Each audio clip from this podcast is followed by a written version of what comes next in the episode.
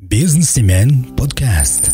Чимээг бахаар одоо бас жоохон бизнес эрхлэгчд эхнээсээ дуурж эхэлж байгаа юм байна. Одоо яах вэ? Одоо өчигдөр тухай Олон байгууллагууд цахимаар онлайнаар ажиллаа явуулж болдго юм байна гэдгийг бол мэдэж байна. Ер нь яг бизнесүүдийн бүсэж хангалах хугацаа нь хэдийн хугацаанд байгаа вэ? бизнес эрхлэгчид болон засгийн газар хэрхэн хоорондоо нэг тэнцвэртэй ингэж ажиллах уу тэгээд бас одоо Монгол Улсын Дижитал эрхний бизнес эрхлэгч энтерпренерүүдэд зориулсан Businessman podcast.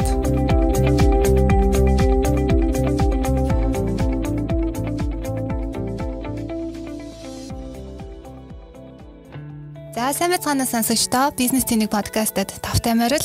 За бид энэ энэ удаагийнхаа подкастаар яг одоо үүсээд байгаа нөхцөл байдалтай холбоотой сэдвээр ярилцах чинь. За тодруулж хэлэх юм бол шинэ одоо COVID-19 гэсэн вирусын тархалтын үеэр бизнес эрхлэгчид маань яг юунд анхаарч ажиллах уу? За энэ тархалтад одоо бизнесийн удирдлагууд маань ямар ямар одоо арга хэмжээнүүдийг авбал илүү зохимжтой байх талаар ярилцах гэж бэлтгэсэн байна. За тэгээд энэ хүрээндээ бид Монголын бизнесийн зөвлөлийн тэргүүн Бямсайхан захирал болон за Монголын экономи бизнес цэгийн сэтгүүлийн ерөнхий эрхлэгч Бих баяр за мөн Монголын экономи сэтгүүлийн сэтгүүлч Цэлмэг болон Саран заяа миний би ингээд дөрвөн хүний бүрэлдэхүүн дээрээ бизнес цэник подкаст маань эхлэх гэж байна. За та гуравта энэ өдрийн мэнд хүргэе. За энэ өдрийн минь дүргийа. Сайн. Бямсайхан захиралтаас өнөөдрийн э, сэргийн баярын минь дүргийа бас. За их баярлалаа. Та нар ч гэсэн цэргийн баярын мэнд хүргэе. Ер нь яг ярих юм бол бас бидний жаяр гэдэг байгаа шүү дээ. Олон зэрэг бэлтгэнд болох. Харин тийм. Манай гэрэл бол манай аав одоо сая хүмүүсийн адилтай. Монгол эрчүүдийн адил одоо бас аримд аль хааж исэн. Залуу байхдаа. Тэгэхээр бол би бол одоо багасаа бол надад аавын баяр гэж одоо бодож өссөн байгаа шүү дээ. Та ингээд хаан зэрэг албаад исэн бэ? Би зэрэг хааж байгаагүй. Гэхдээ бол мэдээж хэрэг одоо хуулийнхаа дагуу бид нар ч нэг дүүцсэн алба гэдэг тэр бүх үүргээ бол биелүүлээд явж байгаа. Тэгээд нэг хэдэн нас хүртэл байлаа да 45 хүртэл бол бас ингээд байнгын бүртгэлтэй. Тэгээ шаардлагатай бол одоо бид нар бас их орныхаа төлөө тэ, тэр үүргээ гүйцэтгэх нэ гэдэг. Тэгэл явдаг шүү дээ. А, яг Таны гэр бүлд хэдэн ирэх хүн байна? Одоо надтай манай гэр бүлч одоо надтай нийл 3 хүн байна да. Одоо манай баг хүү байна. Тэгээд дунд хүү. Тэгээд би. Одоо гадуур чинь баяр ёслол тэмдэглэхгүй гэд байгаа шүү дээ. Та яах чинь? Яг одоо нэгэнт энэ сэдвээр ярьж байгаа юм чинь би бол хэлж шít одоо цэргийн баярыг бол би яг аавын баяр гэж одоо тэмдэглэсээр тэ ирсэн. Тэгээд өглөө бол би дандаа аавлууга ярьдаг. Өнөө өглөөчсөн автагаа яриад баяр хүргээл. Тэгэл энэ бол одоо манай гэрийн хувьд бол тийм л заншилтаа. Аа тэгээд Мартин 8-ыг ч гэсэн тэ одоо Ээжүүд юм баяр. ээжүүдийн баяр гэж баг бахта одоо тэмдэглэдэг байсан. Аа дараа нь бол одоо бас мэдээлэл интернетээс уншаад энэ бол нөө эмгтээчүүдийн эрхийг хамгаалах та холбоотой тийм зүйл юм байна. Тийм учраас бол одоо эмгтээчүүдийг энэ одоо нийгэмд одоо ямар чухал үүрэг ролтой вэ гэдгийг бол одоо тэмдэглэх хэрэгтэй юм байна. Тэрнээс бол одоо юу гэдэг баяр та цэнгэх. яригцэн гэдэг утгаар нь биш. Тэгээд энийг бол одоо бас би хүүхдүүдэд ч сонтой ойлгуулах гал явдаг тийм. А ер нь бол манай ээж жишээл бол одоо бас манай аав ээж хоёлол тэ ажиллаа хийсээр гал тэтгэвртэй гарсан улс тэ. Одоо хүүхдүүдээ одоо сайн хүн болохын тулд бол байнга л ажилдаг байсан. Тэгэхээр бол манай гэрт бол тийм одоо эмгтээчүүдийн эрхийн хувьд бол ерөөсөө тийм асуудал үүсдэггүй байсан л та. Тэрийг бол гэхдээ би мэдэхгүй шүү дээ. Тэр чинь бол сүүлд нь бодохоор бол ерөөсөө тийм асуудалгүй тийм орчинд нийгэмд өсөж исэн байна гэдгийг л ойлгодог юм байна. А гэхдээ энэ бүр Америкт одоо очиж байгаад ойлгож байгаа шүү дээ. Тэгэхээр бол бас бидний хувьд бол та одоо энэ эрэгтэй хүний за тэгээд эмэгтэй хүний нийгэмд одоо үзүүлдэг тэр а, үүрэг рөл бол хэл тэнцүүхэн гэж бол боддог тийм юм да. Тэгэхээр энэ жилийн баярууд их эмэгтэйчүүдийн баяр за тэгээд эрд цэргийн баяр гэл бас их онлайн орчинд болчихно л доо. Ер нь их олон энэ хэдэн жилийн дараа ер нь анх удаа л тий. Тэгэхээр ийм орчинд баяруудаа хийгээд ер нь ийм маягаар цаашаа бас баярууд ийм цомхон тэмдэглэдэг болчул яадаг юм бэ гэсэн юм бас хүмүүсийн дунд яригадад эхэлсэн байна л да. Түүнээс өнөөдөр энэ ковид 19 гэсэн ийм вирус гарааг бол манайхч баяраа нэлээд сайн тэмдэглээд өнөөдөр бол манай эрчүүд маань нэлээд сайхан л баярлаа тэмдэглэхээр л бэлтгэцээжсэн байгаа бах те. Тэр шинэ орчин шинэ юмыг бид нар бас нэлээд л цаашдаа бол бас шинэ орчинд баярлаж бас сурах хэрэгтэй болж байна ажиллахаас гадна те. За одоо яг баярууд ингээд онлайн болж ин гэдэг чи одоо нэг шалтгааны бол бас яг одоо Монголд ийм нөхцөл байдал үүсчихэд байгаа шүү дээ. Түрүүнд бас бих баяр эрхлэгч хэллээ. Ковид 19 гэсэн энэ вирусын улмаас. За тэгвэл энэ вирусын одоо халдварын нөлөөг одоо хүмүүс янз бүрээр ярьж байна те зарим хүмүүс болохоор бизнесийн байгууллагад алсаас ажиллах юм боломжийг төрөвчлээд авч ирчлаа гэл а зарим аж ахуйн нэгжүүдийн удирдлагууд маань бүр манах зогсон байдалд орчлоо өстэй хэцүүд чинь гэдэг нь те за тэгвэл одоо яг энэ ковид 19 вирусын энэ одоо нөлөө нь сөргөөр айгүй харагдаад байгаа байхгүй юу. Тэгээ хүмүүс маш олноор ярьж ин эдийн засагч унж нэгжийн тэгжин гэд яг эндээс нь онцлж хэлэх нөлөөг нь та хэлэж. Захан баяр гэдэг юмтай холбоод эхлээд нэг зүйлийг хэлээд тэгээ. Өчигдөрхөн миний өмнө хамт ажиллаж байсан хүн одоо миний найз тань над руу имэйл бичсэн. Дөөр улсад байгаа.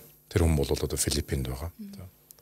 За тэгээд энэ хөл хорой гэд болж байна. Тэгэхээр бол одоо ойрд хоёулаа уулзахгүй юм байна. Тэгээд өмнө нь бид ингээм хамт ажилдаг байсан, хамт усад тав дахь орой аль жолоо тайлдаг байсан тэр нөхдүүд маань бүгдээрээ онлайнаар тав дахь өдрийн орой одоо нөө пив уудаг байхгүй тэрийг онлайнаар хийвэл яасан бэ гэж чи оролцох уу гинэ. Би оролцъё л гэсэн. Тэгээ оролцсон чи ямар санагдчих? Оролцоог байна. Тэгээ тав дахь болоог байна. Одоо тав дахь тийм. Гэхдээ энэ маань бол яг шинэ боломж талаас нь ярил л та. Энэ олон байгууллагууд цахимаар онлайнаар ажиллаа явуулж болдгийм байна гэдгийг бол өнөөдөр бас бид нар ойлгож байна. Өөрөөр хэлбэл тэр интернетийн чөлөөтэй орчин байх юм бол бид нар ажлыг зогсолтгүй явуулах боломж бол бүрдсэн юм байна. А гэхдээ нүнд бол мэдээж бэлтгэх хэрэгтэй. За тэгээд Монголд бол өнөөдөр бас яг ийм шаардлага бол тулгарч байна л да компаниуд энэ цахим орчинд бол одоо хамаагүй эрт орсон хамаагүй их бэлтгэлтэй учраас бол тэр ажлаа бол нэлээд хурдан хийгээд тэрлэгөө бол одоо орчиж чадж байгаа юм байна. За өнөөдөр бид нар засгийн газраас бас яг тийм зүйлийг хүсэж байгаа. Өөрөөр хэлбэл заавал тэр засгийн газрын агентлагууд, байгууллагууд одоо хуралдаж шийдвэр гаргадаг болвол тэгвэл тэр хурлаа хойшлуулад байхгүйгээр одоо өөр боломж ашиглаад хийчихээ. Тэгээ саяхан ч гэсэн одоо тэр их хурлын даргын зөвлөлгээл одоо онлайн хуралдаа болж байна гэж байна. Тэгэхээр бол болдгол юм ба шүү дээ. Манай бизнесийн зөвлөл маргааш бүх гишүүдийнхаа сарын хурлыг бол бас онлайнаар тэн цахим хурал хийх гэж байна. Тэгэхээр бол болдгийм байна. А яагаад энэ мань чухал вэ гэхээр нөгөө эдийн засаг маань сүүлийн 2 сар хагас за бүр одоо шинэ жилгээд ярих юм бол одоо бараг л 3 сар тий удааширчдаг байхгүй. Энэ маань бол а ерөөсөл манай эдийн засгийн өөрийнх нь одоо бүтцтэй холбоотой. А тэгээд бас олон улсын хөрөнгийн зах зээлүүдийн энэ хөрөнгийн захуудын бас уламжлалтай холбоотой ажилтдаг тэр одоо арга барилтай холбоотой. Тэгэхээр бол а цус сарын баяр гээд 12 сарын 25-нд одоо дэлхийд даяар одоо тэмдэглэдэг нэг баяр ба шүү дээ. Одоо сүүлийн үед бол бид нар ч гэсэн одоо ямар нэгэн байдлаар бол тэмдэглэж эхэлсэн тийм. Аа тэгээд тэрнээс өмнө одоо ингээд нэг 7 хоногийн өмнө 10 хоногийн өмнө бол хүмүүсүүд амраад тэгээд тэр захууд бол арилжаанууд нь итгэн сулраад тийм. Аа тэгээд шин юм бол ерөөсөө хийгддэг байхгүй. Аа тэгээд тэр маань явсараад За одоо энэ Аз талын зах зээлүүдийн хувьд ингээд ярихлаар бол хятадын цагаан сар тийм тэр чинь ягаад хятадын гэдгийг тодорхой чинь гэхээр бол заримдаа манай цагаан сартаа нэг өдөр болж ийн заримдаа сарын зөрүүтэй болж шүү дээ.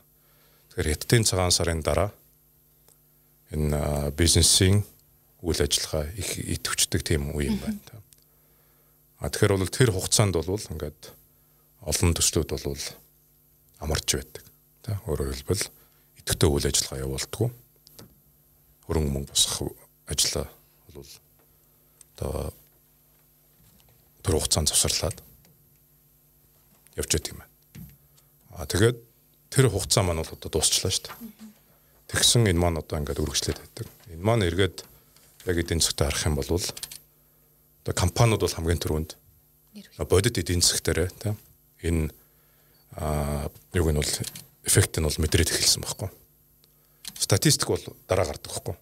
Сар сарын статистик, за тэгээ улирлын статистик гэдэг чинь бүр одоо ингээд харах юм бол одоо гарах болоогүй байдаг. А тэгэхэд өнөөдөр бол яг бодит эдийн засгтэр бол компаниуд сул зогсцсон учраас ингээд мэдрээд эхэлж байна. За тэгээд цагаан сар гэдэг Монголын эдийн засгт бол айгүй чухал нөлөөтэй тийм үйл явдал бид нар бол мэдээж хэрэг одоо гэр бүлээрээ одоо тэмдэглэдэг та. Энэ бол одоо Монголын уламжлал маш чухал зүйл. А тэгэхдээ энэ цагаан сарыг чинь тэмдэглэхийн тулд бизнес бас их төвчдөг байхгүй. Ялангуяа худалдааны бизнес маань худалдаа авалтаа төрүүлж хийгээд тэгээд энэ баярын тэр одоо хугацаанд хүмүүс чинь бол одоо асар их худалдаа авалт хийж иж тэр худалдааны бизнес бол одоо бас нэг цусаас тий цусаас л битдэг. Тэгээд тодорхой орлогоо бүрэлдүүлээд тэгээд явдаг юм байна. Тэгэхээр бол а ихэнх бизнес бол яг худалдаа авалтаа хийцэн байсан учраас өнөөдөр бол бид нар нөө ямар ч юмар л тутахгүй тий бараагаар тутахгүй яваад байна шүү дээ. Нөөц Нөөц нөөцөө бүрэлдэв тий тий. Тийм учраас бол яг Монголын хувьд бол яг их азтай байна л да. Нэг талаас нь нэг талаас бол тийм одоо хүнсний болоод зарим бараа бүтээгдэхүүний одоо тийм хомсдол үүсгүүгээр бид нар өдий хүртэл явчлаа. За тэгээд 10 хоногийн өмнө л тэ хүмүүсүүд одоо ярьж шít за бол одоо ингээд хэдэн юу гэдэг 4 5 сараас ингээд асуудал гайгүй болох байхаа. За 20 хоногийн өмнө бол бүр 50 байсан та. За зарим хүн бол бүр шөмжилж ирсэн та. Гэхдээ энэ монголчууд ч одоо яагаад сүрчгнээд байгаа юм бэ?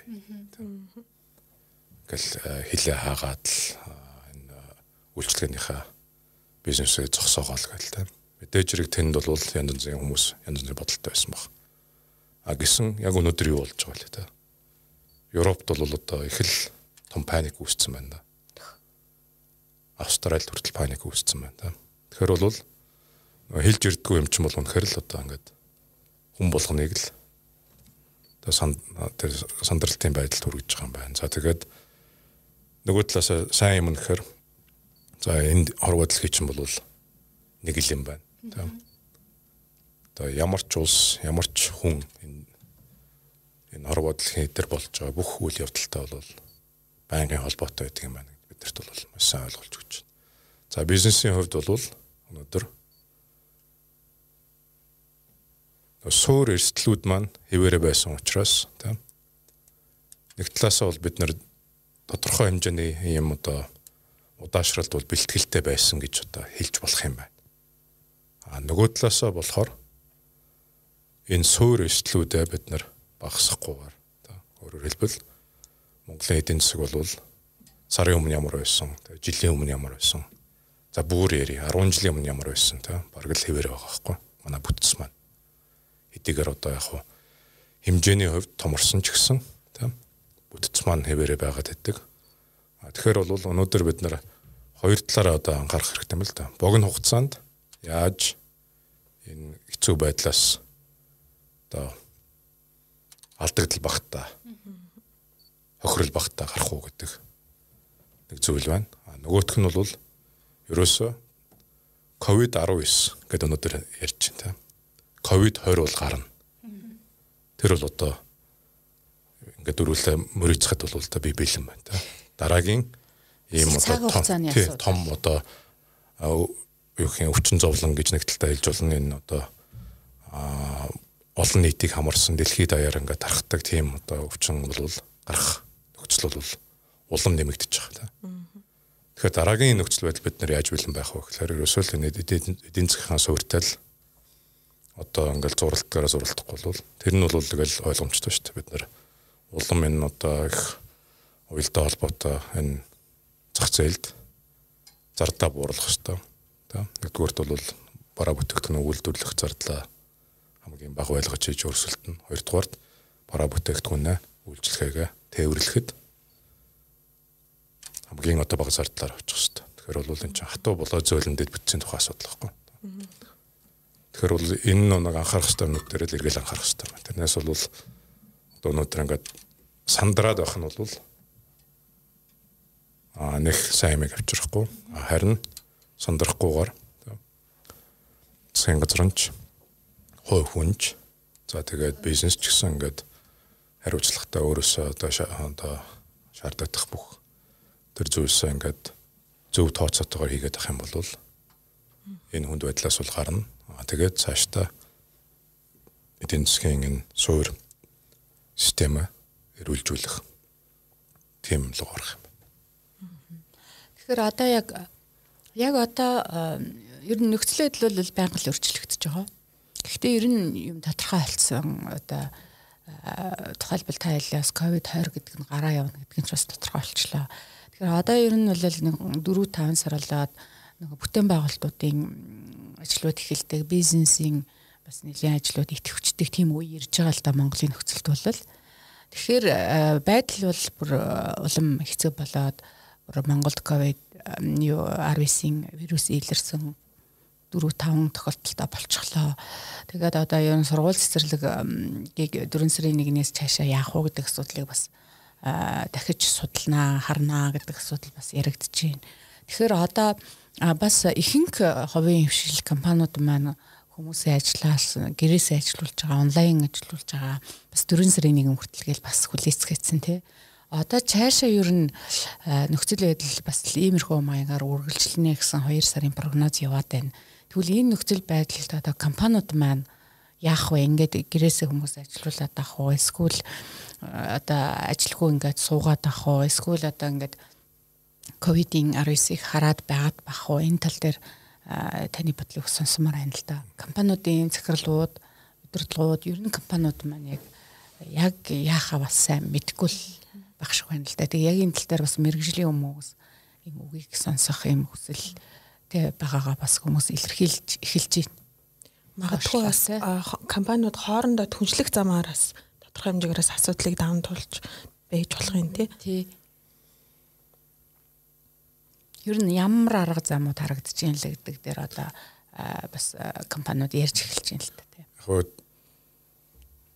шинэ юм учраас жорн байхгүй Тэгэхээр бол одоо миний хэлэх байгаа зүйлс бол одоо миний хэл харж байгаа өнцгөөс шүү дээ. Аа дөрөв хэлсэн.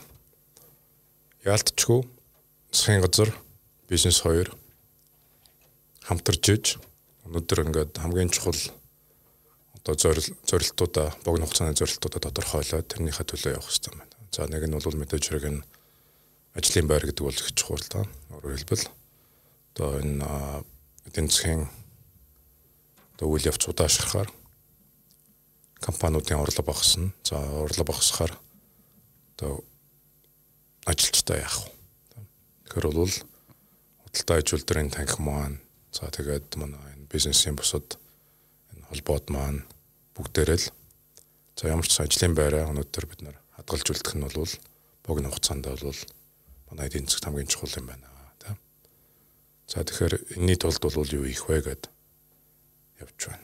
За тэгээд ажлын байр хадгална гэдэг маань ерөөсөө л иргэн тий өөрөөр хэлбэл тэр ажиллаж байгаа хүн маань одоо орлоготой байж иж за тэгээд энэ шаардлагатай худалдаа авалтуудаа хийж иж нэг эзэсгэж нь одоо үйл ажиллагаа бол тогтмол зогсохгүй байх нэг талаас а нэг талаас бол ерөөсөө л тэгжил одоо бид нар энэ дараагийнхаа цикл хүрэх гэдэг шүү дээ. За тэр ажлын байрыг хадгалах бол их чухал юм байна. За дөрөв хэлсэн компаниуд бол өмнө нь бид нар чинь их олон ийм хүнд байдал буюу кризист орж исэн байхгүй. Тэгэхээр бол одоо Монгол компаниуд нэлээд их бас юм сурчсан тийм.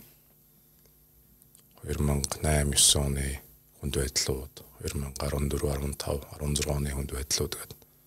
Тэгэхээр саяхан болсон юмуд байгаа ч тийм. Тэгэхээр бол бүсээ чангална гэдэг бол одоо өөрөөр хэлбэл компани одоо шаардлагагүй зардлуудад ханаад тийм. Яг шаардлагатай юм дээр одоо хүчээ хаяад ажилтдаг. Энэ бол одоо хамгийн чухал юм байна.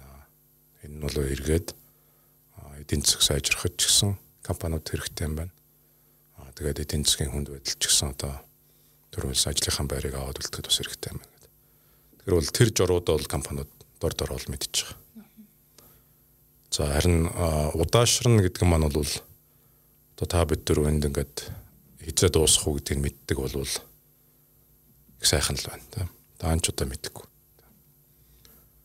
Тэр үлсэн шүү дээ 20 хоногийн өмнө ярьж ирсэн зүйлс маань 10 хоногийн дараа өөрчлөгдөөд дахиад 10 хоногоор дахиад өөр бол. Дахиад өөр болчихлоо та. Тэгээ яг эдийн засгчд бол нэг өөрсдийнхээ одоо хэлээр ярьж ин л та V хэлбэртэй буюу та.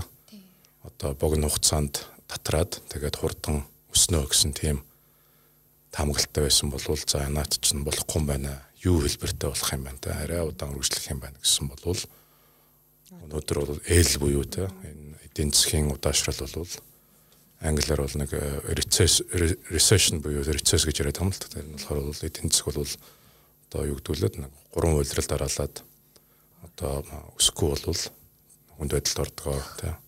Тэр зүг рүү бол өнөөдөр явж байгаа юм байна. Тэгээд тийм ч учраас одоо энэ бусад орны засгийн газрууд яаралтай арга хэмжээнүүдийг дор дор наваад эхэлж байна. За эрүүл мэнд талаас нь бол Монголын одоо засгийн газрын хэрэгжүүлсэн алхмуудыг зарим нь сайшааж байна та.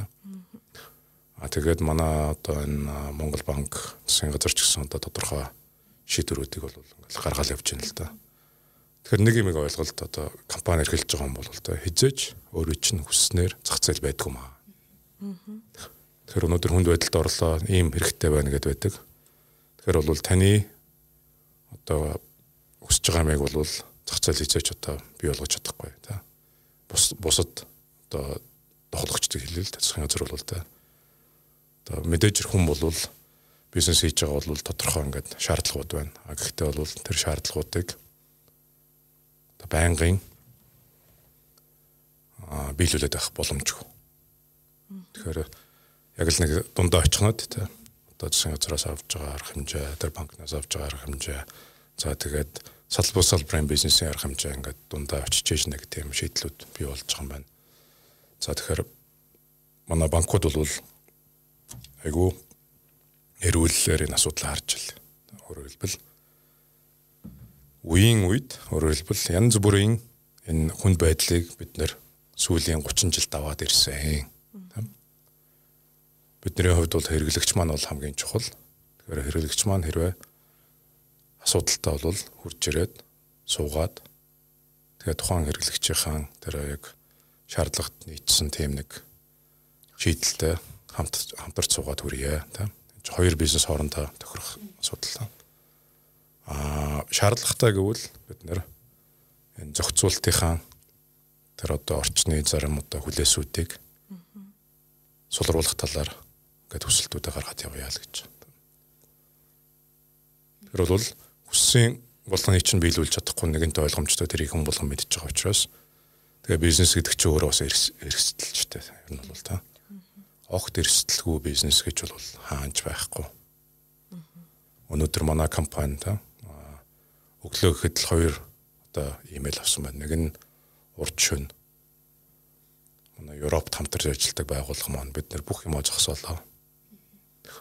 Бүгдээрээ гэрээсээ ажиллаж байна. Гэхдээ гэрээсээ ажиллахдаа бол хязгаарлагдмал тийм байдалтай ажиллаж байгаа учраас одоо хэрэгжүүлж байгаа ажлууд бүгдээрээ төр зогслоо шүү.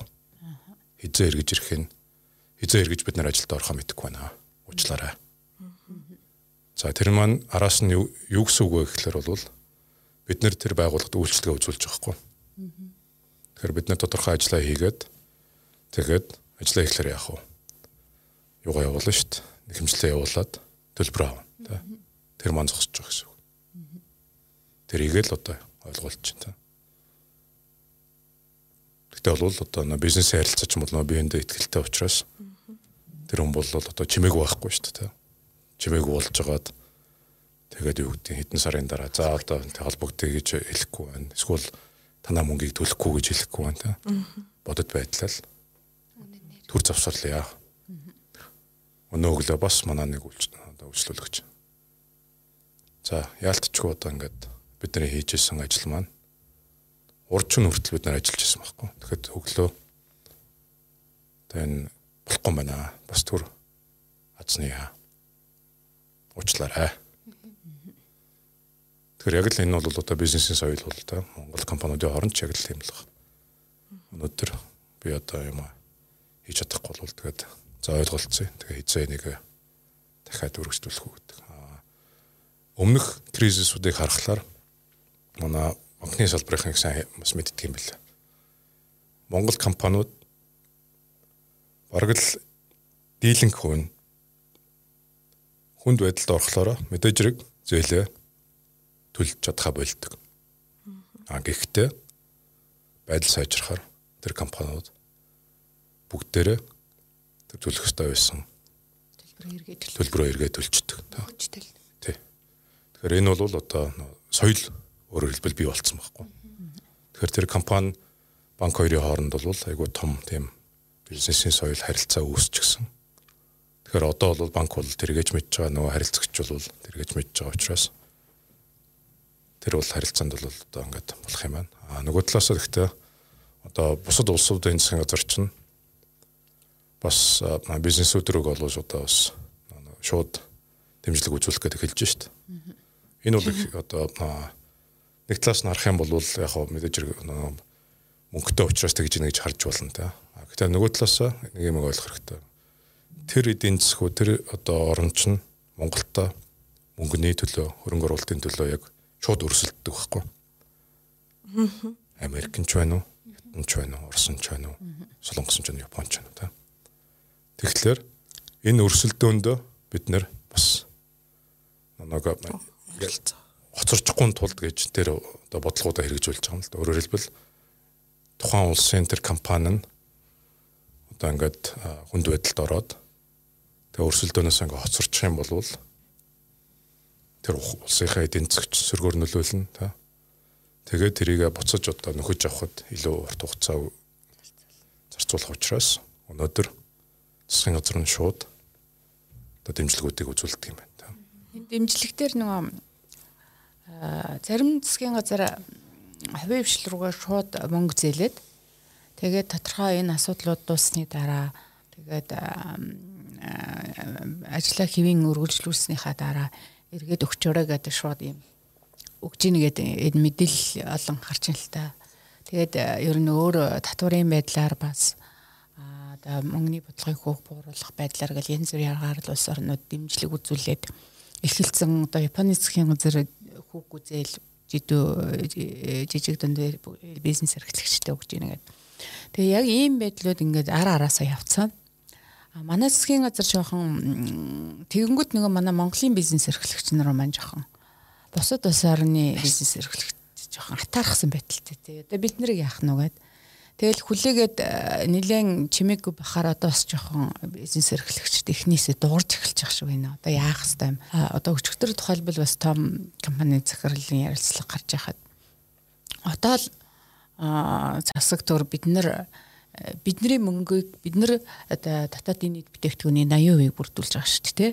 Тэгвэл энэ 80%ийг бүрдүүлж байгаа хүмүүс одоо эрсдэлд ороод хүнд байдалд ороод давагдчихгүй хүчин зүйл болчиход тахад одоо биднээс авж ингэж бүрдүүлчихсэн төсвийнхэн энэ биднэрт бидний энэ одоо байдлыг харгалзаад одоо эргээд туслах хэвээр болцсон цаг ирээд байна. Гэтэл маш их удаашралтай яваад байна. Яг бизнес эрхлэгч тал дээр бол гэсэн юм юм бас яриад одоо бизнес эрхлэгч тоорондоос нэлээ ярьж эхэлж байгаа шүү.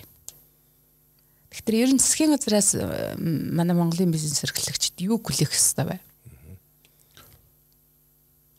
Тийм ээ. Одоо бид нар хамтраад энэ хүнд байдлаа даван туулъя гэдэг зүйл дээр бол очихсон тийм.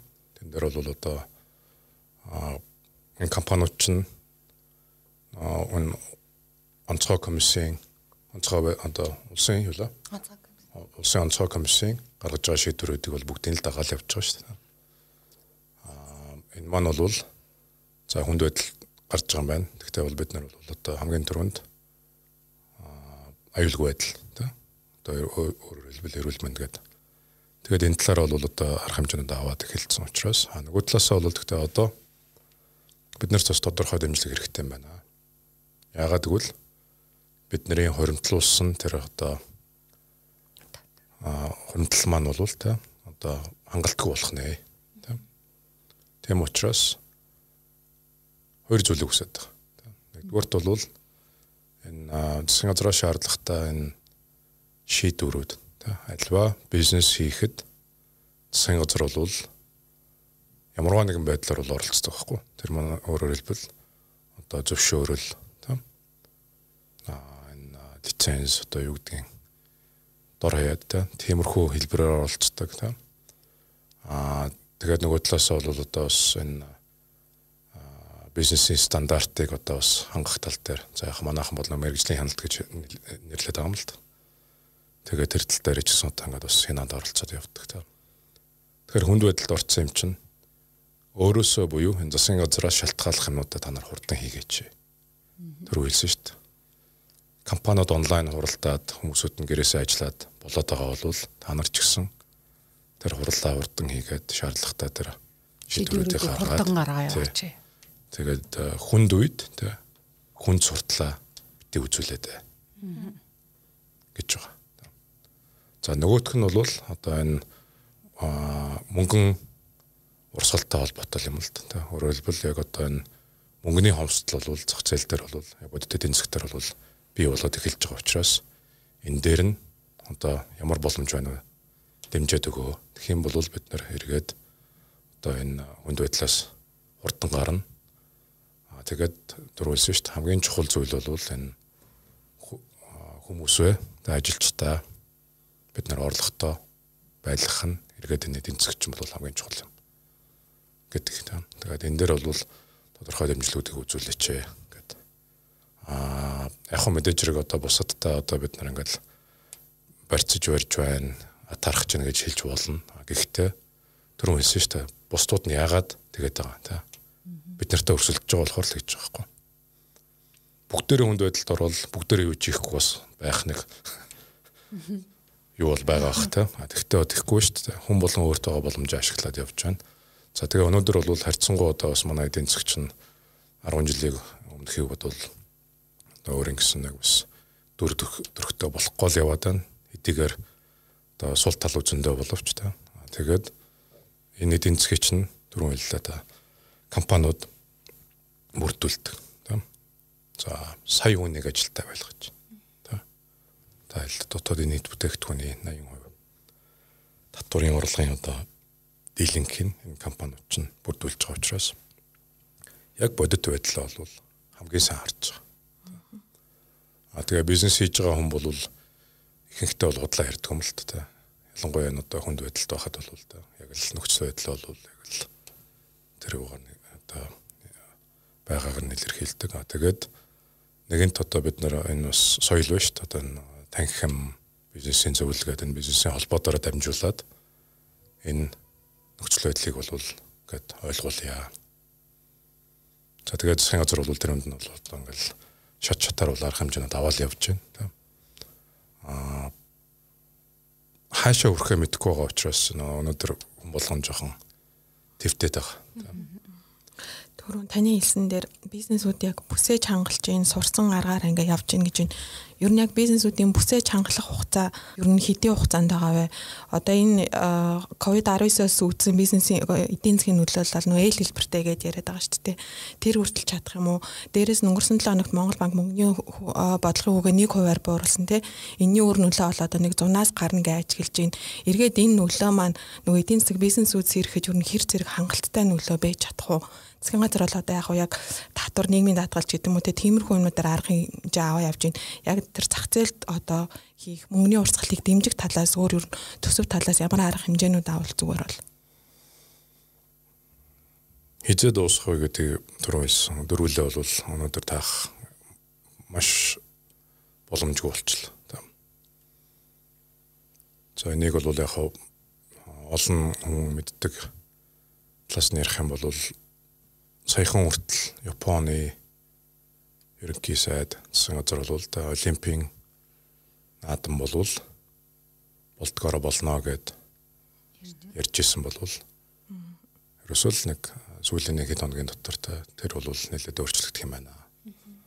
Учир нь гэвэл тэрийг харьцуулж хэлж байна л да одоо сойч нэг том одоо ус онгоцон дээр их олон хүн одоо амарч аваад тэгээд одоо энэ вирусын халдвар илрээд их хүн байдал үүслээ шүү дээ. Олон хүнийг нэг доор байлгахаар вирусын тархалт бол улам эрчимжтэй юм байна.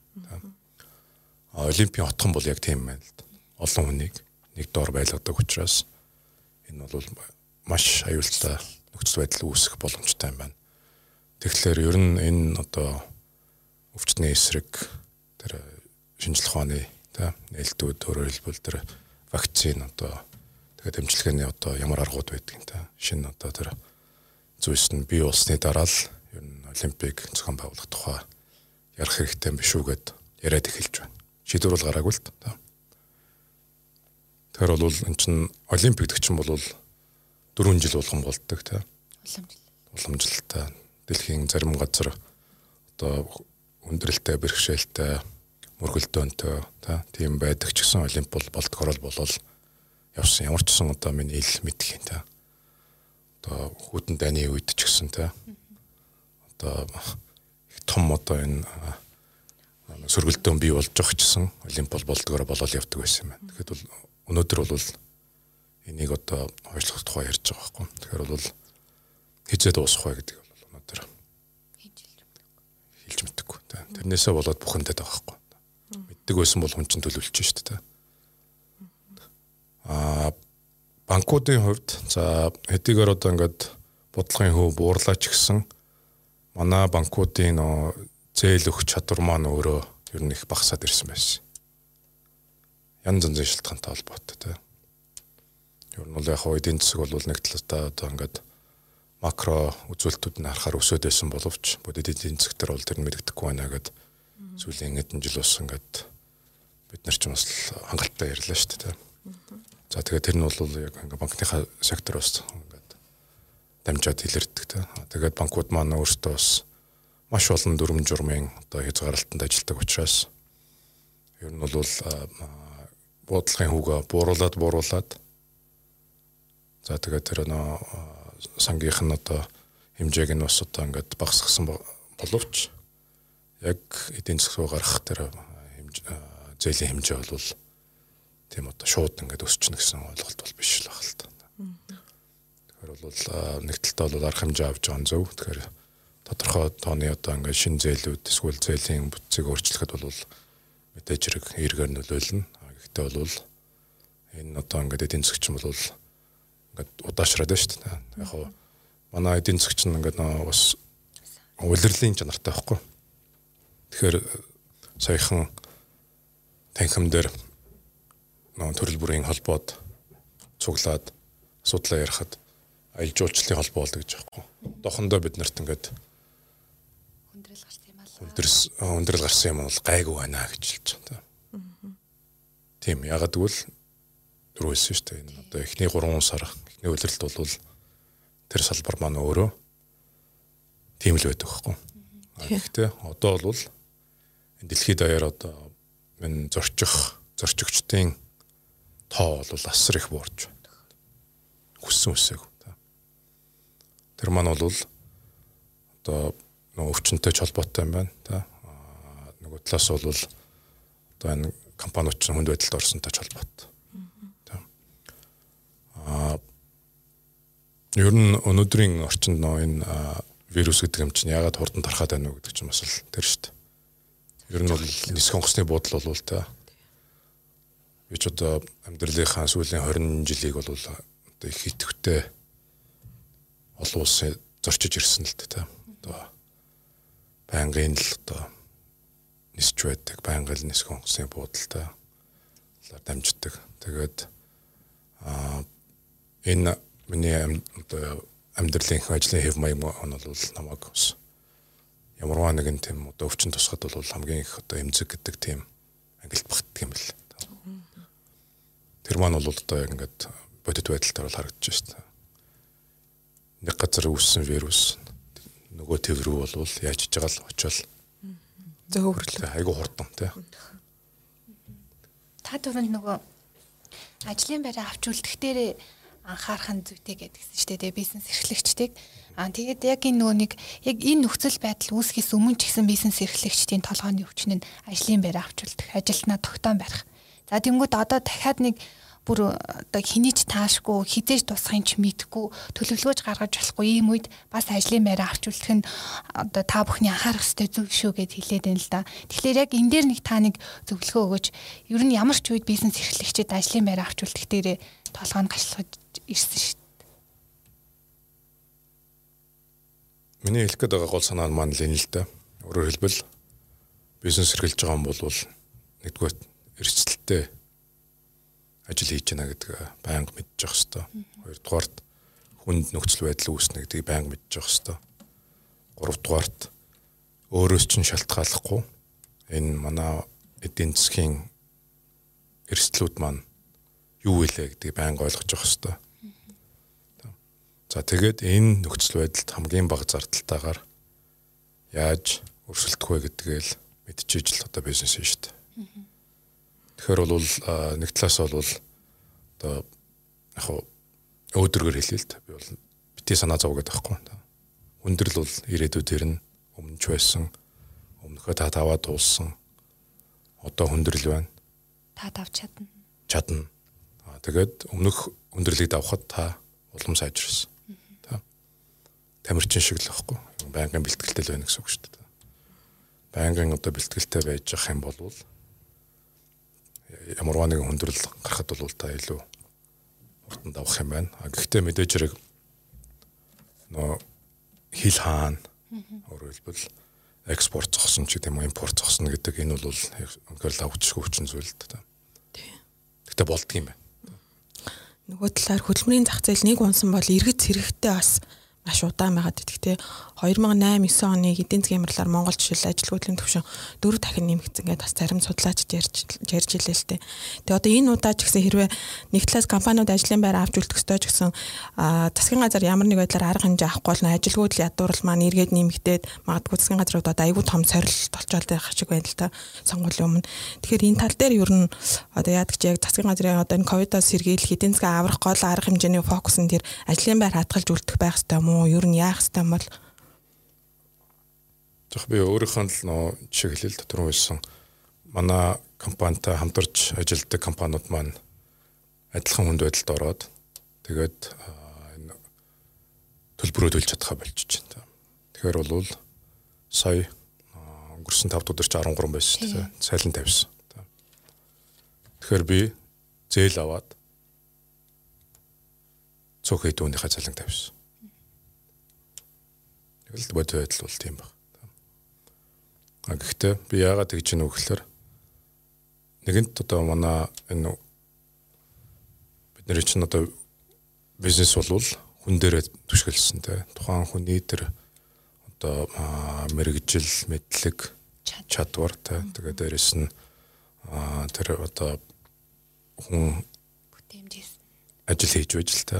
Манай бизнес явах учраас хамгийн түрүүнд бол би тэр хүнээ өнөөдөр авч үлдэх нь чухал байхгүй бүх ажил зогслоо хэдүүлээ сайхан гэртээ харъя гэж бас хэлэхгүй гарч магадгүй.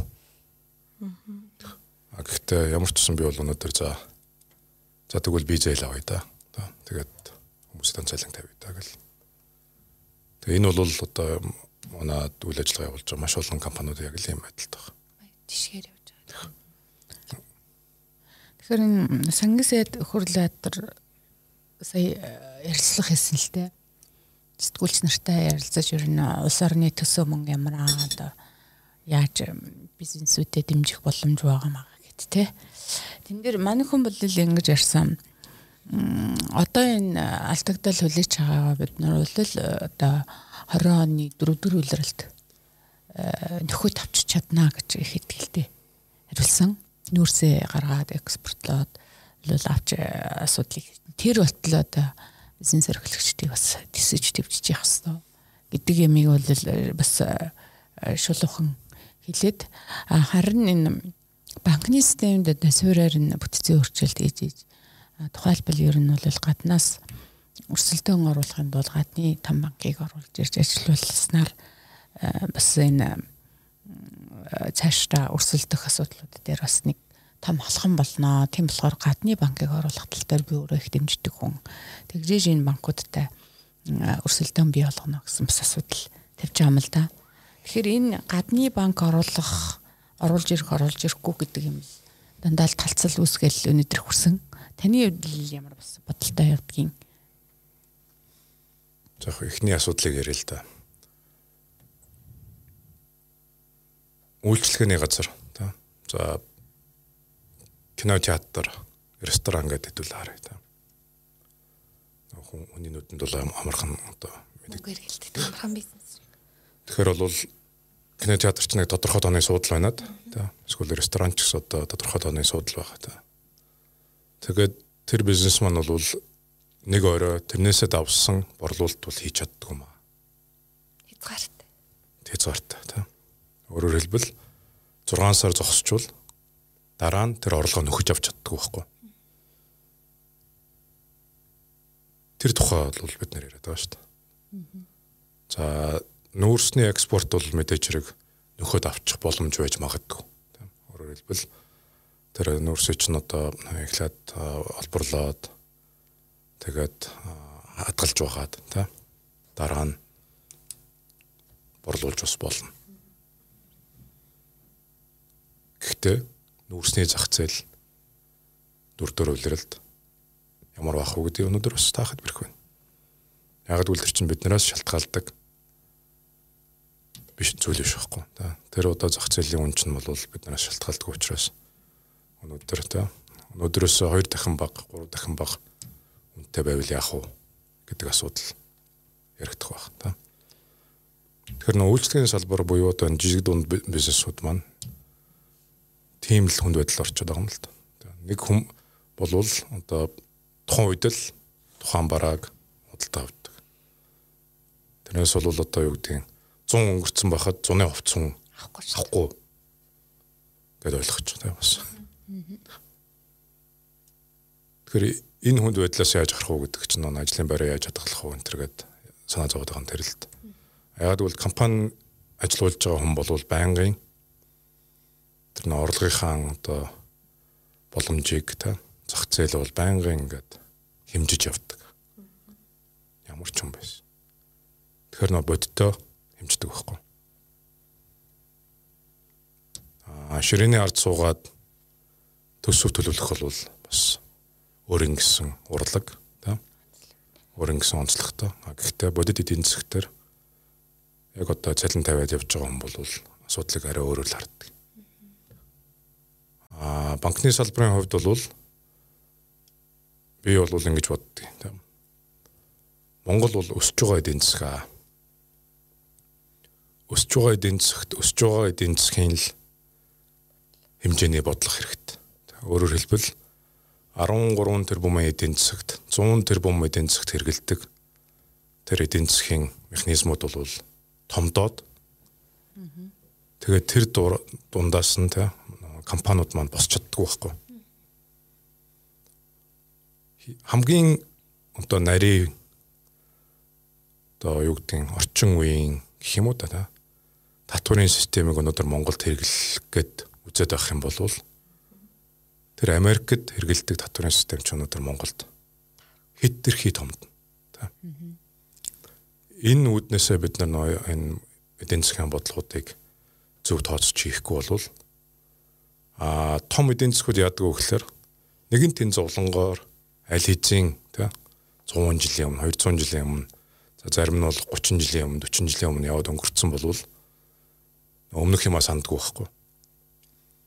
А миний хувьд бол компаниуд хурдан томорж байж тий манай энэ эдийн засаг чинь хурдан томорно тэгээд 40 тэрбумын эдийн засагтаа болоход өнөөдрийн зовлон маань зовлон биш болно. Мэдээж шинэ зовлонтой болно л да.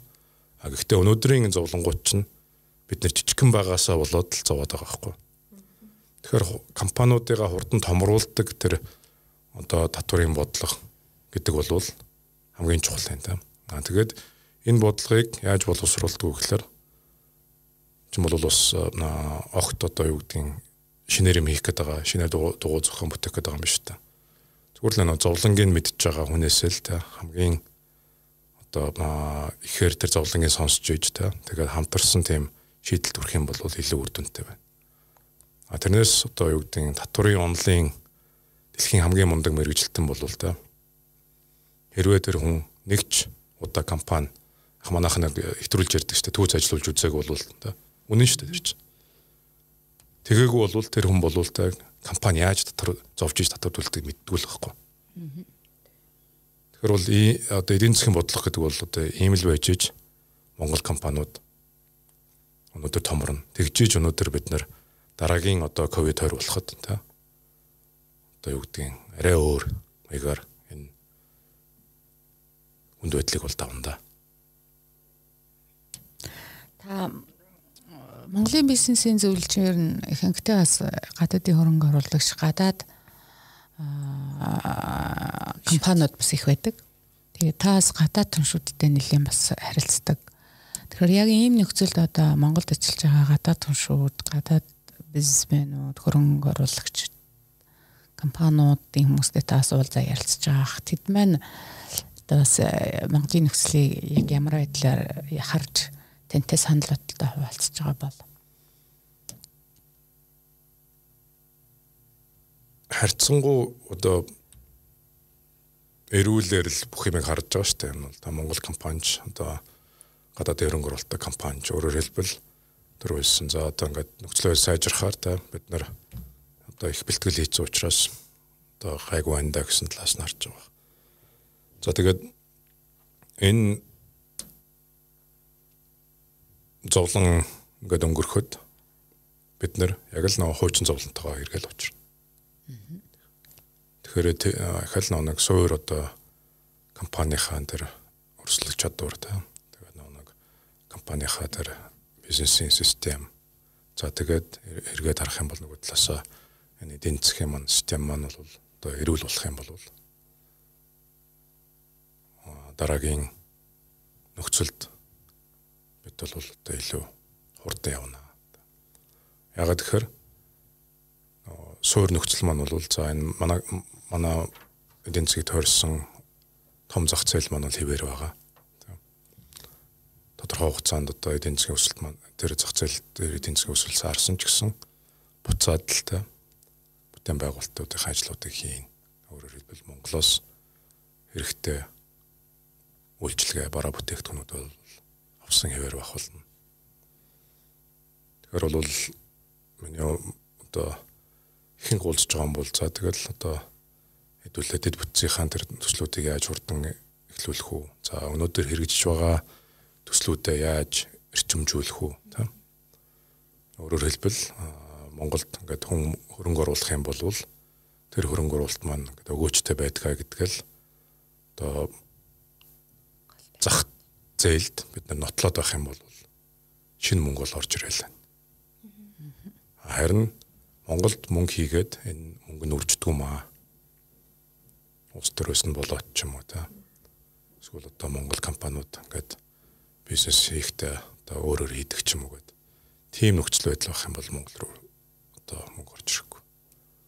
Тэрнээс Монголд бол шинэ бүтээн байгуулалт хийх тийм шаардлага нь өндөр гэдгийг бид ч харж байна. Тэр хөрөнгө оруулах боломжтой тийм мөнгөтэй хүмүүс маань харж байгаа нэг юм засгийн зэрэг уйлрахаа юм ер нь 5 толгой орддоор айпо хийх талаар бас нэгэн хугацаанд бэлтгээд нэгэн бас мөнгө зараад тэгээд энэ энэ тэн төгсөн мэрэгчлэнүүдийг цуглуулад баг болгоод ажилласан л да. А одоо болохоор засаг маань ерхий сайд ер нь 5 толгой дээр айпо гаргах асуудлыг одоо ярихгүй нэг хэсэгтээ ярихгүй бол яа ер нь гэдэг юм бас тавиад эхэлчихлээ. Тэгэхээр би юу гэж асуух гэж байна. Та өмнө Эрдэнэс Монгол гэдэг энэ там оо төрийн өмчт группийн захирлаар ажиллаж исэн. Тэгэхээр 5 7 айпо гаргах гарахгүй гэдэг дээр хүмүүс бас ярилцал эхэлж байна. Зөв гаргах нь зөв зарим нь бол гарахгүй байх нь зөв ард түмний өмч гээл. Тэгэхээр та энэ дээр одоо ямар бодолтой байна? Альва бизнесийн шийдвэр бол яг тухайн нөхцөл байдалтай л гардаг. Тэгэхээр тэр нөхцөл байдал нь бүрэлдэхэг болвол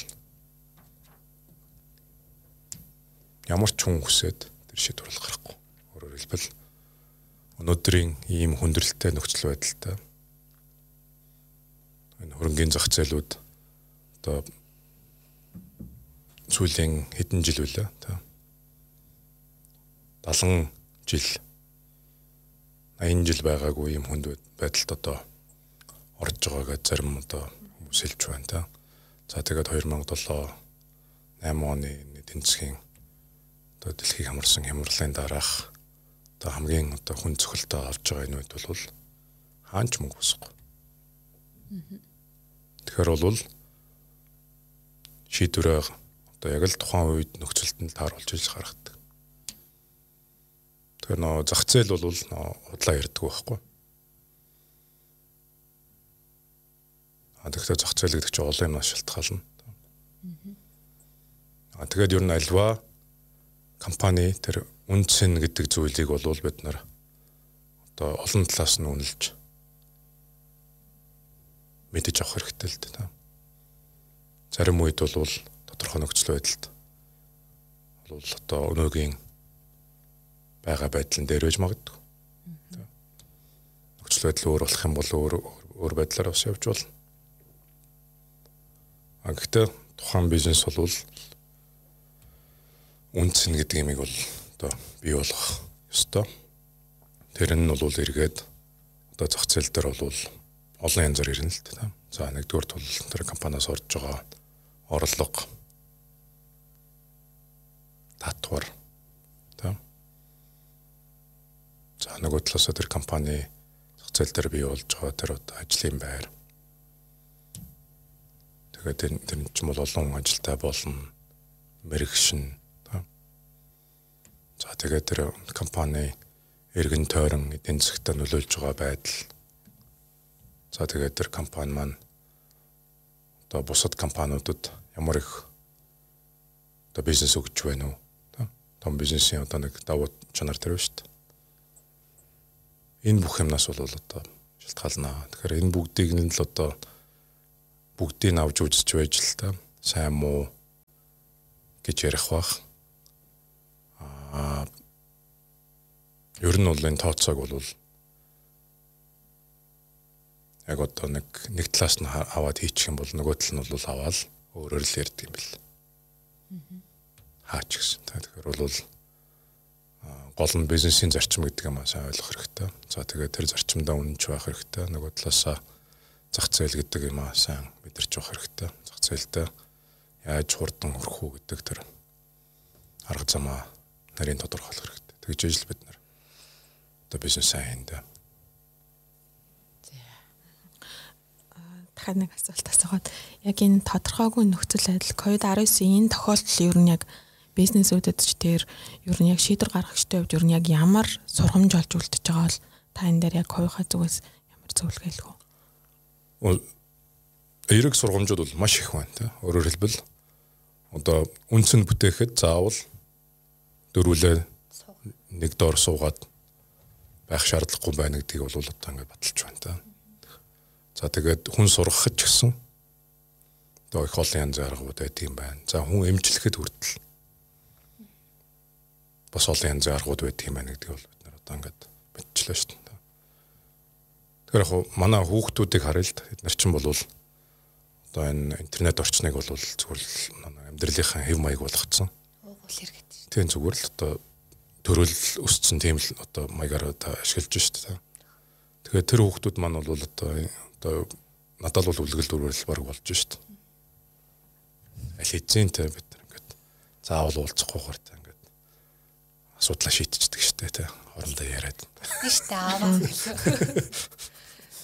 Тэгэхээр бол бизнес ч гэсэн одоо бас яг тийм одоо шинэ юмнуудыг сурч байна. Нөгөө талаас бол яг одоо засгийн газар гээд бизнес хоёр бол ингээд тодорхой үүргээ хүлээгээд тэгээ хамтраад ажиллах юм бол бас боломжтой байна гэдгийг харуулж байна л да.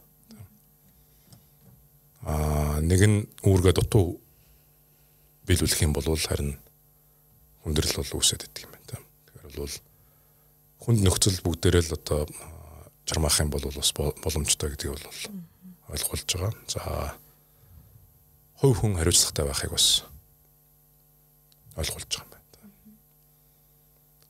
Өмнө нь миний нөө гадаад ажилладаг байсан байгууллагуудын нэг зарчим байдаг л да. Хэрвээ өөрөө өвчтөй байгаа бол ажиллаа битээ иржээ. Нэг бол заанаас ажил, нэг бол тэгээд эдгэртлээ. Ажил дээр битээ ир. Ягаад тэгэхээр өөрөө чинь тэр өвчин бусдад алдах юм бол манай компанид илүү хохиролтой. Тэрийг бол одоо хүн болгон одоо ер нь мэдчихэн да. Та одоо ингээд хөө хүний хариуцлага гэдэг бол явж явж одоо эрүүл мэнд гэдэг зүйл чинь танай шалтгаална шүү дээ. Тэ тэрнээс бол өрөөлөс шалтгаалдаг. Тэгэхээр бол зүгээр одоо уншиж байгаа юм дээс харахад халдварт өвчин маань их олон дахин багасч байна гэж байна. Шинэ хувь хүн хариуцлагатай болоод эхлэхээр бусад өвчин хүртэл багасч байна шүү дээ. А энэ бол эргээд эдийн засгт бол эргэн үлсэх байхгүй. Тэгэхээр бол бид нар хизээч одоо ингэж нэг хүнд байдалд орж байгааг учраас энэ өвчнөөс болоод тий компаниуд ямар одоо алдагдал хохиролт хүрдгүү гэдэг ерөөс тооцдгүй байсан тий. Тий. А өвчин бол хаасаагүй л байгаа шүү дээ. Ханаднаас ахвал тий. Тэгэхээр бол хувь хүний хариуцлага гэдэг юм бол бид нар тухайрлаа. За тэгээд шин одоо техник боломжийг ашиглаад бизнесээ өргөсүүлж болдго юм гэдэг ойлголоо. За тэгээд хаасайг бол одоо гудамжинд явах гэсэн хүмүүс бол их л хүлээцтэй байна дөө. Их л хүлээцтэй болсон шүү дээ. Тэгэхээр бол эн чинь бас ингээд бид нарт нэг бизнесийн одоо хувийн харилцаанд шин тийм соёлыг одоо бий болгоход нөлөөлж байна л гэж харж байна. Нөгөө нэг янз бүрийн нөгөө бизнесийн холбоодод өнгөрсөн 7 хоногт цуглаад багц санал гаргасан гэдгийгсэн тий. Тэр саналын болохоор гол фокус нь ажлын байраа авчулдаг. За өвшөө тэр санал дээр яг юу юу тусгасан байгаа вэ? Та яг онцлох юунуудыг дуртаад. Тий одоо хугацаа алтлахууны шаардлагатай нөгөө хэрэгжүүлэх боломжтой тэдрийн. Яг гол зүйл нь бол та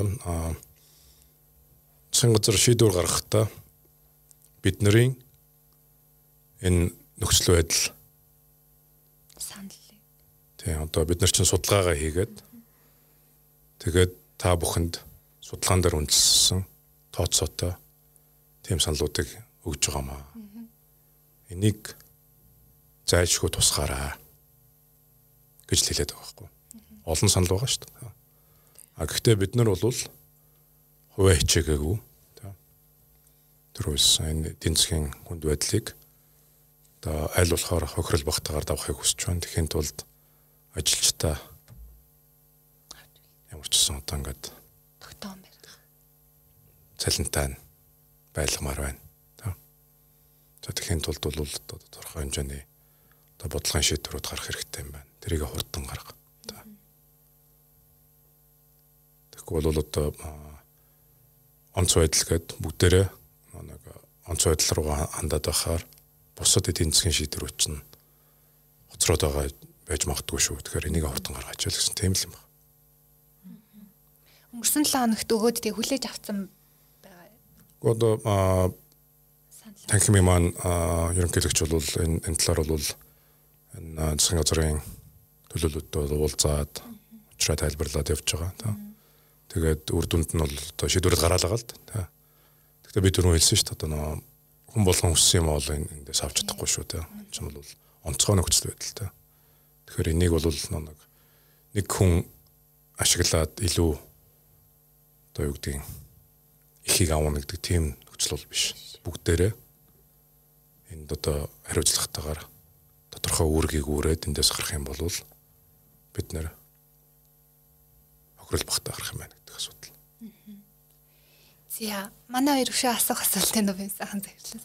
За баггүй л энэ. Да бимаа захирлын өөрөө яг бас ямар чиглэлээр ярьчихыг зүгээр нөгөө засгийн газрын ганц нэг гаргасан тоог харахад жишээлбэл нийгмийн дадлын шимтгэл төлөлтийг нэг хойшлуулна гэдгсэн шүү дээ. Тэр жишээлбэл нэг 6 орчим мянган аж ахуйн нэгжил хамрагдана гэсэн тооцоо хийсэн байлээ өөртөө.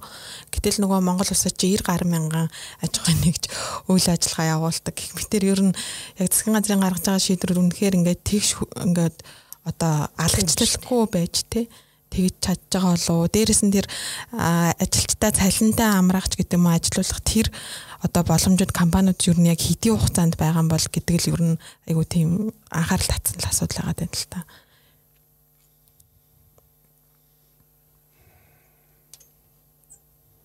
Яг боломжийг бол тухайн компани захирал бол хэмжиж үзэл мэднэ л та тийм.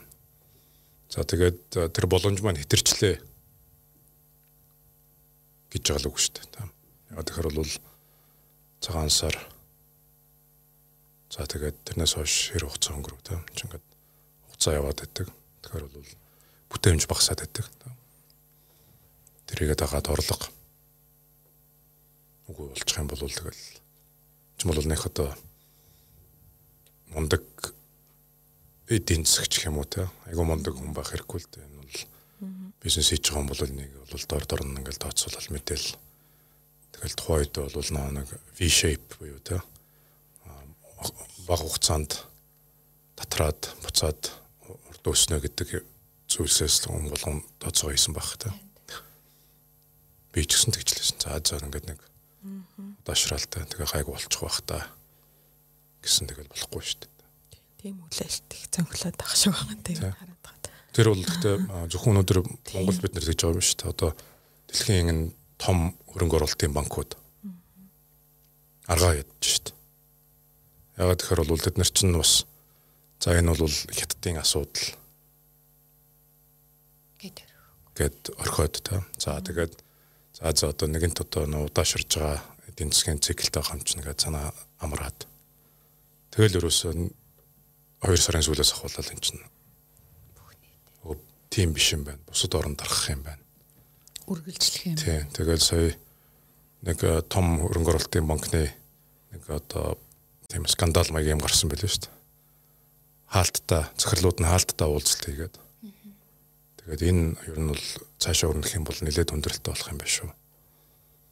Тэг яг уу би нэг скандалаас ярьж байгаа шүү дээ. Тэрийг бол тэгэхээр бол тэн дээр юу гэсэн гэхээр ер нь энэ дэлхийд даяарын одоо өвчний дархалт бол нэлээд дамжрах юм байна. Тэгээд баг 3 сая орчим хүн нэрвэгдэх юм байна гэдэг тийм одоо тооцоо хийсэн юм байна л та. Тэгээд энээс болоод одоо эдийн засгийн зах зээлд ямар одоо сөрөг үр дагавар гарах уу гэд нэлээд ярьсан юм байна. Тэгсэн тэр ярианыхын тэмдэглэл нь гарц санаатаа санаагаагаар одоо ил болцсон юм байна л та.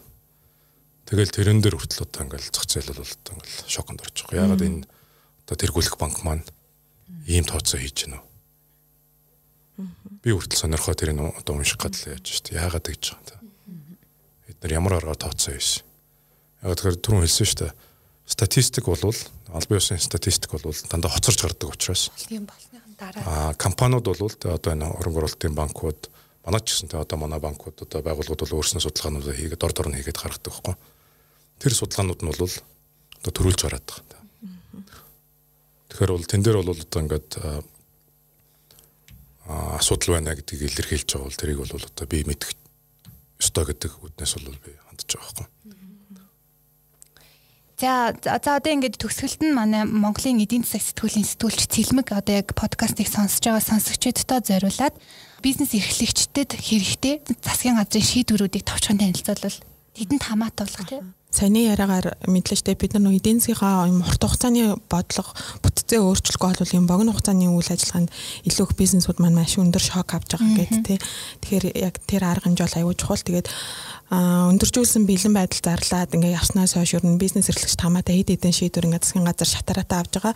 Эдгээрээс бол хамгийн ихний хамаарал ихтэй нь бол эдгээрээс бизнест хамгийн хамаарал ихтэй нь бол одоо татвар тий? Татвар нийгмийн даатгалын шимтгэл олон одоо өргөн хэрэглээний бараа бүтээгдэхүүн болох улаан будаа импортын улаан будаа элсэн чихэр ургамлын тас өндөг цагаан будаа зэрэг бүтээгдэхүүнүүдийг оруулж ирж байгаа импортын татварыг одоо тэгэлж байгаа. Мөн нийгмийн даатгалын шимтгэл татврын өглөгийн хугацааг болвол хойшлуулж байгаа. Яг үнэн зөв тайлгнасан мөрчлөөс татвар төлөх хугацааг нь хойшлуулж байгаа гэсэн үг. Гэхдээ энийг бол яг одоо хаврын чуулганаар хууль улсын хурлаар хууль батлуулаад шийдвэрлэнэ. Үүнээс гадна одоо түрээсийн төлбөрөө хөнгөлсөн аж ахуйн нэгжүүдэд одоо тухайн яг энэ өндөржүүлсэн бэлэн байдалд хамаарах хугацааных нь түрээсийн орлогыг бол тэгэлж байгаа. Гэхдээ энэ ч бол одоо төвлөрсөн зах худалдаа үйлчлэгээний төвөдөл хамаарж байгаа болохоос яг үйлдвэрлэлүүд үйлдвэрлэлийн зорилтоор түрээслэх жижиг аж ахуйн нэгжүүд энэ төрөйдөг шүү. Офс түрээслэлтэй. Тэднэрт бол нөлөөлөхгүй. Тэднэрт бол нөлөөлөхгүй. Одоо бол зөвхөн худалдаа үйлчлэгээ төвлөрсөн зах дээр л яригдж байгаа ийм зэдүүд байгаа. Ийм шийдвэрүүд одоо гарсан байна. Тийм. А өнөөдөр 3 сарын 18-нд бол хамгийн эцсийн байдлаар бол Монгол банк санхүүгийн зохицуулахаар засгийн газраас хамтарсан шийдвэр гарсан байгаа. Энэ дээр бол одоо өнөөдрөөс хойш 90 хоногийн хугацаанд тэг хэрэглээний зээлийн одоо төлөлт үндсэн зээл болон зээлийн хүүгийн төлөлтийг бол хойшлуулж болно гэсэн 90 хоногийн хугацаанд тийм 90 хоногийн хугацаанд ийм шийдвэр гарсан байгаа. Энэ тэгтээ нөгөө энэ хугацаанд чинь зээлээ төлөхгүй ч гэсэн нөгөө зээлийн авсан хугацаа маань саяныхаа сонсон хугацаагаар сунна гэсэн үг байхгүй. Одоо ипотекийн зээл гэхэд 20 жилийн хугацаатай байлаа гэхэд 20 жил 3 сар болж сунна гэсэн үг. Тийм тийм байгаа. Тэгээд хэрэглээний зэд бол нөгөө цалингийн зээл, хэрэглээний зээл, ипотекийн зээл гэх мэт зээлүүд бол ордог. Ерөнхийдөө шийдвэрүүдийг хараад хаад татвар одоо энэ төлөх системүүд бол огт авахгүй гэхгүй зүгээр л хугацааг нь хойшлуулж байгаа богино хугацааны шокыг давамд болгоход л зориулсан шийдвэрүүд байгаа. За за энэ удаагийнхаа бизнес юм подкастын түрээд өндөрлөе. За бид яг ямар сэдвээр ярилцсан бэ гэхээр эргээд дүгнээд хэлэх юм бол яг одоо үсээд байгаа энэ COVID-19 вирусын үеэр бизнес эрхлэгчид болон засгийн газар хэрхэн хоорондоо нөө тэнцвэртэй ингэж ажиллах уу. Тэгээд бас одоо Монгол Улсын засгийн газраас хэрэгжүүлж байгаа бизнес эрхлэгчдэд зориулж хэрэгжүүлж байгаа одоо бодлого хөтөлбөр төсөл хөтөлбөрүүд хэр нүдэ олж ийн ямар ямар бодлого хэрэгжүүлж байгаа цаашид яах уу одоо яах ёстой талаар ярилцлаа. Дээрээс нь бас бизнес эрхлэгчтэй яг дүгнээд хэлэх юм бол одоо бүгд одоо өөрөөсдийнхөө хэмжээнд сэргэхтэй буцаад хэвийн үйл ажиллагаанд орох тэр төлөвлөгөө гаргаж байгаа. Гэхдээ тэрийг одоо яг энэ вирусын тархалт нөгөө хэр удаан үргэлжлэхтэр нь анхаарад төлөвлөгөөгөө гаргавал илүү нөгөө бодиттой тусгах те. Тэгэхгүй тэгээд би сайхан захирлаас түрүүнд хэлсэн 10 хоногийн өмнө ярьж исэн юм одоо оронгоор иргэцэн. 20 хоногийн өмнө ярьж исэн юм 10 хоногийн дараа шал өөр болсон. Тийм учраас яг энэ нөхцөл байдал одоо хэр удаа үргэлжлэхийг хинч мэдэхгүй байгаа учраас яг үүн дээр фокуслаад бизнесээ одоо хэвийн үйл ажиллагаанд оруулахад нь анхаарч ажиллаарай гэсэн дүгнэлтийг хэлж болохоор байна. Тийм үү? Тийм холон дүгнэлт байгаа. Гэхдээ хувь хүн хариуцлагатай байвал одоо энэ үн нөхцлөөс бол гарах бүрэн боломж нөгөө гарна л та ойлгомжтой шүү дээ. Гэхдээ хөрөл багтаа гарахын тухай бид нар ярьж байгаа учраас одоо энэ ирж яваа цаг та өрн дулаан улирал эхэлж байна. За тэгээд энэ бүтээн байгуулалтын ажлууд маань бол одоо эхлэн тийм. За тэгээд энэ дээр бол компаниуд маань хариуцлагатай байх хэрэгтэй байна. Хувь хүн хариуцлагатай байх юм бол одоо нөлөө бол өндөр байдаг юм байна да. Тэр үнтэй адилхан компаниуд хариуцлагатай байх хэрэгтэй юм байна. За тэгээд шаардлагатай санхүүжилтэн дээр нь одоо тэр төсвийн болоод мөнгөний за тэгээд татварын бодлогоороо дэмжиж өгөх юм бол та бид нар энэ 20 оны хинч тааж байгаагүй. Хинч таамаглаа. Энэ бол 12 сард бид нэр ёолк тэмдэглээ явж байхдаа бол энэ тухай нэг хүн ч бодоогүй шүү дээ. Тэгэхээр бол энэ хинч одоо төсөөлөөгүй энэ нөхцөл байдлаас бол гарна. За тэгээд энэ гарахтаа бол бид нар илүү л одоо баг зардлаар тий. Баг зардлаар нэг талтай нөгөө талтай бэлтгэлтэй тий илүү шөрмөслөг булчинлаг болоод гарах юм бол тийм дэл хэрэгтэй юм да. Тэгэхээр засгийн газар ялцчгүй бас бизнес эрхлэгчдийн хувьд бол бас нэг дүгнэлт хэлэхэд засгийн газар хамгийн хурдан бодиттой яг үнэн зөв одооны нөхцөл байдалд бас дэмжлэг болсон тийм шийдвэрүүдэд хурдан гаргах гэдгийг бизнес эрхлэгчид хүлээж байгаа гэдгийг бас Бамбат захирал маань бас хэллээ. Дээрэс нь компаниудын захирлууд маань өөрсдөө энэ нөхцөл бас тохирсон бодлого арга хэмжээгээ авах хэвээр дээрээс нь зардлаа хэмнсэн арга хэмжээнүүдийг авах хэвээр нөгөө талдаа ажилчтай бас боломж олгосон ажилчтай болох одоо одоо ажилгүйчүүдийг нэг аруулахгүйгээр болох тийм бүхэл одоо бүсээ чангалсан арга хэмжээнүүд аваад тисчих хэрэгтэй байгаа энэ хугацааг дуустал те. Ямар нэгэн нэг өдөр дуусна гэж байгаа. Гэхдээ бас удаан хугацаанд үргэлжлэх учраас захирлууд бас яг энэ нөхцөл байдалд тохирсон арга хэмжээнүүдээ өөрсдөө аваад давагчшгүйтэн зүйлээр бас бизнесийн холбоотуудтайгаа хамтарч ажиллаж ажиллах хэрэгтэй гэсэн бас дүгнэлтээ хийж байгаа. Нөгөө талдаа бизнес эрхлэгчид Монгол анх бодлогын хүүгээ буруулснаар асуудал шийдэгдэх гэсэн бас хүлээлт авах шиг байгаа. Тэгвэл энэ дээр бямсахан захирал маань бас яг бодлогын хүүгээ бууруулснаар асуудал тэр дараа сайхан сэргээ явчихгүй шүү. Бас л бодлоготой ах хэвээр эдийн засгийн суурь бүтц дээр л асуудал яригдахгүй бол энэ тийм амархан асуудал явчихгүй шүү. Тийм болохоор өөрсдөө өөрсдөө найдаж өөрсдөө өөрсдөө хариуцлагатай байж тэ э, тэгээд дээрэс нь ажилчдынхаа эрүүл мэнд ажилчдынхаа цалин пүнлөг бодож бас арга хэмжээнүүд авч ажиллах хэрэгтэй байна. Нөгөө талдаа шин техник технологитой баа бас зохицож тэ улам илүү оо ямар боломж байгаа тал дээр цааш таах нэг 2 сард ингэж ижилүүл илүү хэрэгтэй болов гэсэн ийм зөвлөмж зөвлөгөөг бас өгсөн ийм юу боллоо. Хилцүү хилцүүлэг ярьслах боллоо гэж би бас харж байна. Тэгээд бас э, бим сайхан захиралтай баярлалаа өнөөдөр энэ цэргийн баярын өдөр ирж бид нартай юм яриа өрнүүлсэнд их баярлаа. Танд ч гэсэн бас амжилт хүсье. За та бүхэндээ дахин баярын мэнд. Тэгээд энэ подкаст маань бас олон хүнд хүрээд тэр хүнд бас эрэхтэй ганц хоёр зүйлийг бид нар бас энэ яриа дундаа хэлсэн болов уу гэж найдаа. Тэгээд амжилт хүсье та бүхэнд. За баярлалаа.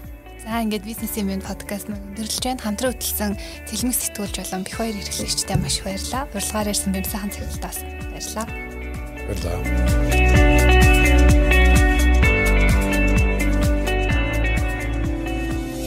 Иржүү дижитал эринд өөрийгөө болон бизнесээ системтэйгээр хөгжүүлэн зогсолтгүй урагшлан явах өндөр өргөөжтэй шин арга замыг өөртөө нэ.